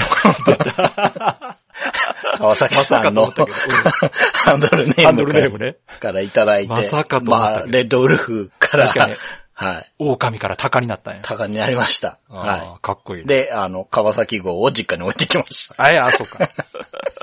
確かにそううん。や。だから、クラスチェンジというか、うん。ね、ちょうどよかった。はい、強くなりましたというところまでですね。になるほど。はい。いやー、ちょっとこう、盛り上がりましたね。そうですね。ここは多分山場なんじゃないかな。いや正直最後まで絡んでくる人かなと思ってたんですけどね。そうそう。う。うんん。それこそラスボスの時とかに助けに来るとか、それ系かなと思ってたんですが、でもやっぱりここまで来てもこういう展開ということは本当にこう、メインストーリーを楽しむというゲームではなさそうですね、やっぱり。うん。ないんじゃないかなとも思いますね。やっぱこの世界をこう、モンスターハンターとしてはい。旅をするという自体がストーリーなんですね。うん。なるほどな、はい。いや、これでも確かに当時このゲーム性は 好きな人は好きでしょうね、これね。うんびっくりした人は多いと思うし、ねえただ、うんうん今になってね、思うと、うん。最初の自分の街で、リオラドでしたっけ？あそこで、酒場で話を聞くと、うん。みんないろんなこと言うんですよ。で、うんそれがね、モンスターハンターになって、うん。いっぱい稼ぐべきだっていう人とか、人間っていうのはどこまで遠くに行ったかっていうのが人生の価値だみたいなこと言ういたいた、言ってた。いたっすよね。だからね、その、うん価値は自分で見つけなさいよっていうほんまや。ことなんだと思うんですよ。やるなさすが。うんテキストがうまいな。うん。なるほどな。で、川崎さん見つけたかわかんないですけど、うん。どこら辺かな？なんか、結構序盤だったと思うんですけど、うん。ハンターだったんだけど、怪我をして運ばれてここにやってきて、今野菜を作って暮らしてるっていう人がいたじゃないですか。うん、いたいたで。あれもなんかあの人の人生観じゃないですか。なるほどね。うん。そうかそうか、元ハンターで今は野菜作そうってるね。そう。ねあーなるほど。こういう暮らしもいいもんだよみたいな話をされるじゃないですか、そこで。だから、主人公も、プレイヤーもそういう人の一人なわけですね、だから。そうです。だからあ、まあ、暗にゴールは自分で決めるもんだよっていさう。すが。そうか、だから、あれか、竜退治はもう飽きたって言ってた。うんうんうん。なるほどな。決められたストーリーじゃなくと。うん。はあ、うん。うまい、さすが。だと思います、いやいや、そうだと思いますね、うん確かにねう。ん。へえ。いや、私はね、ちょっと全然追いついてないですけど、はい。ちょっとずつ進めていきますよ。うん。Days of Life with Games. Brightbit Brothers. 今回も長谷川さんのレトロゲームプレイレポートの方よろしくお願いします。はい。メタルマックスですけれども、はい。その後ですね、うんうんい。ろいろやりまして、はいまあ、クリアしました。おおついに。はい。結構夢中でちょこちょこやってるうちにクリアまで行きましてう、ん。で、まだ川崎さんがね、うん続けて遊んでるということで、はいあんまり多くは語らなくてもいいかなと思うんですけど、はいまあ、一応ラスボスに当たるものは存在していました。あ、なるほどね。はい。なので、うん。それを倒してですね、うんまあ、あと前回話したレッドウルフのはい話にも、蹴りをつけることができます。おはい。すごい、ちゃんと繋がってるんですね。はい。うんっていうことができ、はいこれもちょっとネタバレになっちゃって申し訳ないんですけど、うん。旅立った街からですね、ずーっと進んでって、最果ての方に行って、はい。まあそこでちょっと山火事が起きるんですよね。うん。で、それを消し止めたら、その、うん木が通れないじゃないですか、このゲームってね。うん。うん。で焼けちゃったから通れるようになるんですよ、枯れ木になるなるほどで、そこ通ってったら、うん。旅立ちの街の真横に出るという。だから、世界を一周できたんですよ。すごい。うん。これ結構ね、なんていうか、メッセージとかお話じゃなくて、いやた、いいですよ。だからちょっとこれ言っちゃうのどうかなと思ったんえー、すですけど、ごい、いい演出。あの、体感としてね、うん。わかるんですよ。あれ？これ？なんか、すげえ序盤の弱い敵じゃんって思って、敵もそうか、一緒なんや。そうなんですよ。って思ってうろついたら、あれ？これ実家じゃんっていうところが見つかるんですよね。なんで、、あ、世界一周したわって思うんわ、ですよ。ごい、うん。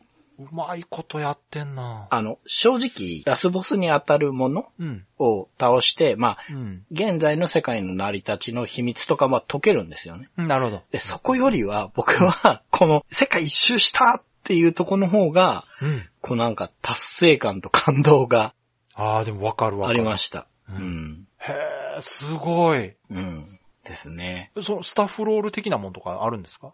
はい。なので、うん。まあ一応ね、一周し、ラスボス的なものを倒し、んレッドウルフの話に蹴りをつけて、うんその後もちょっとうろうろしたんですが、うんさすがにもう行けるとこないなと思ったので、うん。実家に帰ってお父さんと話をすそうやると、そうや、そうや。えっ、と、要は、自発的に引退するってことができるんですよ。ああ、そっか。だからこれ多分ね、今、うん川崎さんの状況でもできると思います。うーん、そういうことか。自分がモンスターハンターとして、もうやることやったぞと思って引退ですって言ったらこれスタッフロールが流れえー、ます。すごい。あ、そういうこと？はい。すごいな。多分そうだと思います。僕は、ラスボスに当たるものとか倒しちゃったのでうん、だから出てんのかもしんなくて、それはちょっとわからないんですよ。遡ってやらない限りそこはわからないんですがう、ん、うん。一応父親と話して、へまあ、父親との確執らしい確執もないですけど、ー。うん、うん。みんなで飲みに行ってお前の武勇弾を聞かせてくれみたいなことを確か言うんですよね、親父が。なるほどね。は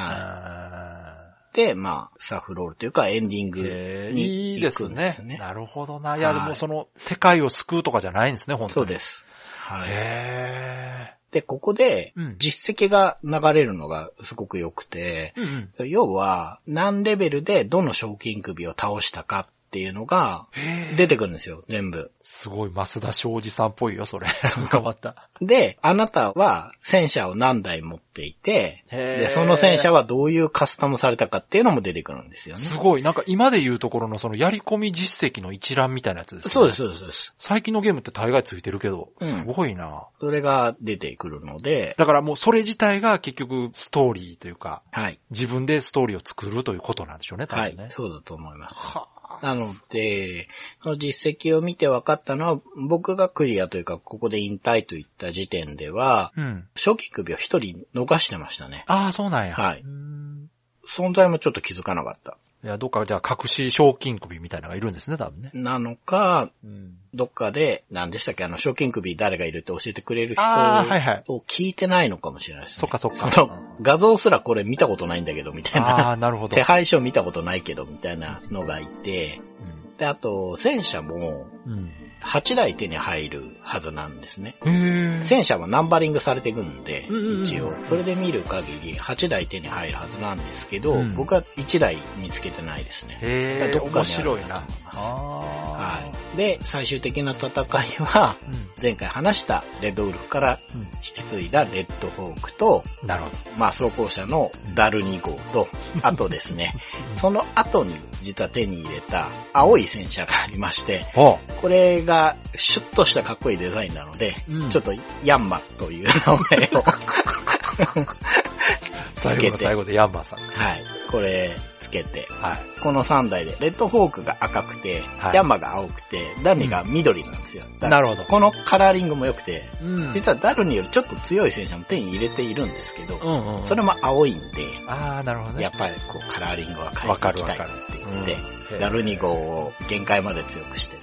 いや、面白いですね。そういう遊び方もそのプレイヤー次第ということなんですね。だから。うん、そうですねえ、。すごいな。それ、いや、評価高いのが分かりましたよ。うーん、そうですね。ただこうクリアしてみて、うん。こう正直な感想として、うんこれを1991年のファミコンのね、まあ末期ですけど、の時点で遊んだ子供たちが評価できてるっていうのがすごくいいなと思いました。うんうんうんうんこんなんわかんねえよみたいなね、うん。うん。評価でもおかしくないと思うんですよ。うん。だいぶ突き放してるといえばそうだし。そうですね。その、うんうん前回話したようなね、酒場のね、人たちの人間どこまで行ったかだみたいな話とかね、うん子供にはちんぷかんぷんじゃないですか。うん。うんこれが当時評価されて、その後うシリーズ化ある程度したっていうのはう、ん。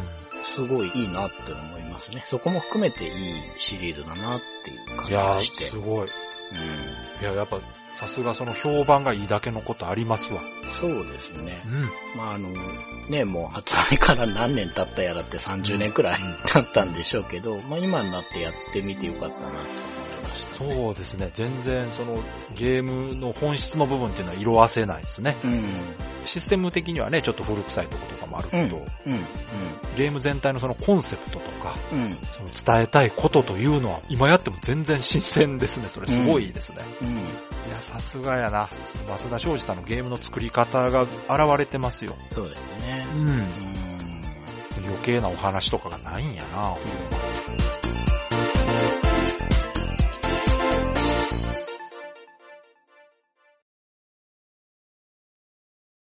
ということで、今回のレポートはステージ91から99まで全9回で話したメタルマックスはいで。した。えーこちらもたっぷり話しまして、トうんータル時間はだいたい1時間20分。うーん。まあ、ロープレとしてはね、うんこれぐらいでしょそうですう。ねう。んうんまあ、これに関しては、ね、序盤から長谷川さん非常に楽しんでたイうんメージがあるんですが。うん。うんいや、面白かったですね。うんこれは本当に面白かった。やっぱり今でも評価高い理由が分かりましたよね。わかりましたね。ううん。本当に他のゲームとは違ううん。ものというかね、ベースのロールプレイングのシステムは抑えつつね、うんうんうんちゃんとメタルマックスならではの独自のシステムとか設定が活かされてるところは本当に面白いですね、やっぱりね面。白いですね。ううん。ドラクエがね、まあ、う基本的には大好きなわけですけど、うんうん。まあ、キャッチコピーがね、うん。流体じゃもう飽きないですから、まあ、アンチってわけじゃないけど、うんうんうん。まあドラクエとは違う方向性でやっていきましょうっていうことでね、うんまあドラクエを作ってた人たちがそうね。作ってるっていうのも。面白いですよね。そうそう。だから、まあ仕組みのところとかね、うん UI とかは、基本的にはそんなに外してないというか、ううんん、遊びづらはそんなない作りで、うんただお話だったり、うん何よりこう、旅の最終目的が用意されていないっていう。そう。これもだから、そのアンチドラクエ的なね、ですよね。多分うん考えのもとに作られたんでしょうね。そうそうそういう、あの、王道とは違うっていうとこそが、だって、主人公が勇者じゃないですもんね。そうなんですようね。ん 家出少年ですから。ねえ、だからそこも、ロードムービー的なね、感じそうですね。そうそうそう。だから、正直、うん遊ぶ前は不安もあったんですよ。なるほど。放り出されちゃうから。そっかそっか。うん。大丈夫かな？モチベーション続くかなと思ったんですけど、うまあ遊んでみるとそこまで迷うこともなかったし、やっぱり、ストーリー的な目的はないけど、うん。その、戦車を強化するというところの面白さが、はいはいはい。モチベーションにつながってるんじゃないですかね。そうですねうん。それはあったと思います。正直ね、それもめんどくさそうだなと思ってはいたんです。なるほど。ただやってみると、そこまで面倒じゃなかったっていうのもあるけれども、うん思ってたよりもうん、戦車に愛着って湧くんだなとそうっすね。ううんん。名前つけれるのもね、リスナーさんの名前つけさせていただいたりはいはいです。でもすごく面白かったし。ね、重要ですよね。うん。であと、開発都合で結局、想定のマップより全然ちっちゃく出来上がっちゃったらしいんですよね。うんうんで、それも良かったんだと思うんですよ。迷う前に見つけられるというかね、次のそうね目的地が。うんうんそういうとこも良かったけど、あとはやっぱり全体的なこう、次への興味の持たせ方もうまいんだと思います。うん。うん。あね、本当に面白かったですね、メタルマックス。だから、2もね、いつか遊びたいなと思ってて。いや、私もね、途中までうん。プレイしてるんですけど、はいはいや。っぱり、未だに根強いファンがいる理由はもう分かりましたよ。うん。これを当時遊んだ人はやっぱ続編ずっと遊びたいと思うなと思ってね。うん。うん。うん。だから私がその天外2遊んだ後に、はいはい。3にすごく期待してたあの気持ち、うん。あの感じを感じますね、やっぱりうん。ね。うん。うん。マスダゲーって感じでした そうでしたね。うん。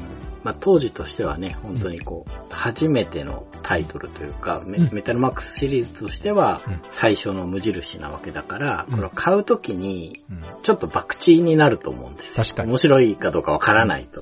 その賭けに勝ったっていうね、嬉しさも多分当時遊んで面白かった人はあるような気そうねがしますね。まあ、その代わりね、やっぱそうね思ってたのと違ったっていう人もね、うんいたでしょうけどね。そうですね。ただ、ハマった人はすごく思い出深いタイトルになってるんじゃないですかね。うん。そうですね。データイーストだっていうのもね、ああ、そっかそっか。いいですしね。そうですね。うんデータイーストのロープレってちょっと珍しいですよね。これと、まあ、あとはヘラクレスのエコシリーズの日本柱なんだと思うんですでもどっちも有名っちゃ有名ですもんね。うん、そうなんですよね。だからやっぱり熱心に好きな人がいるゲームだなって感じですよね。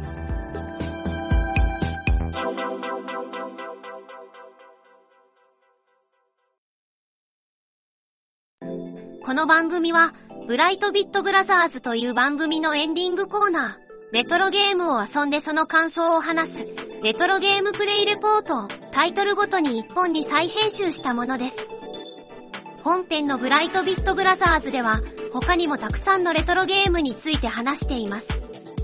レトロゲームプレイレポートを聞いて気に入っていただけたなら、本編のブライトビットブラザーズも聞いていただけると嬉しいです。よろしくお願いします。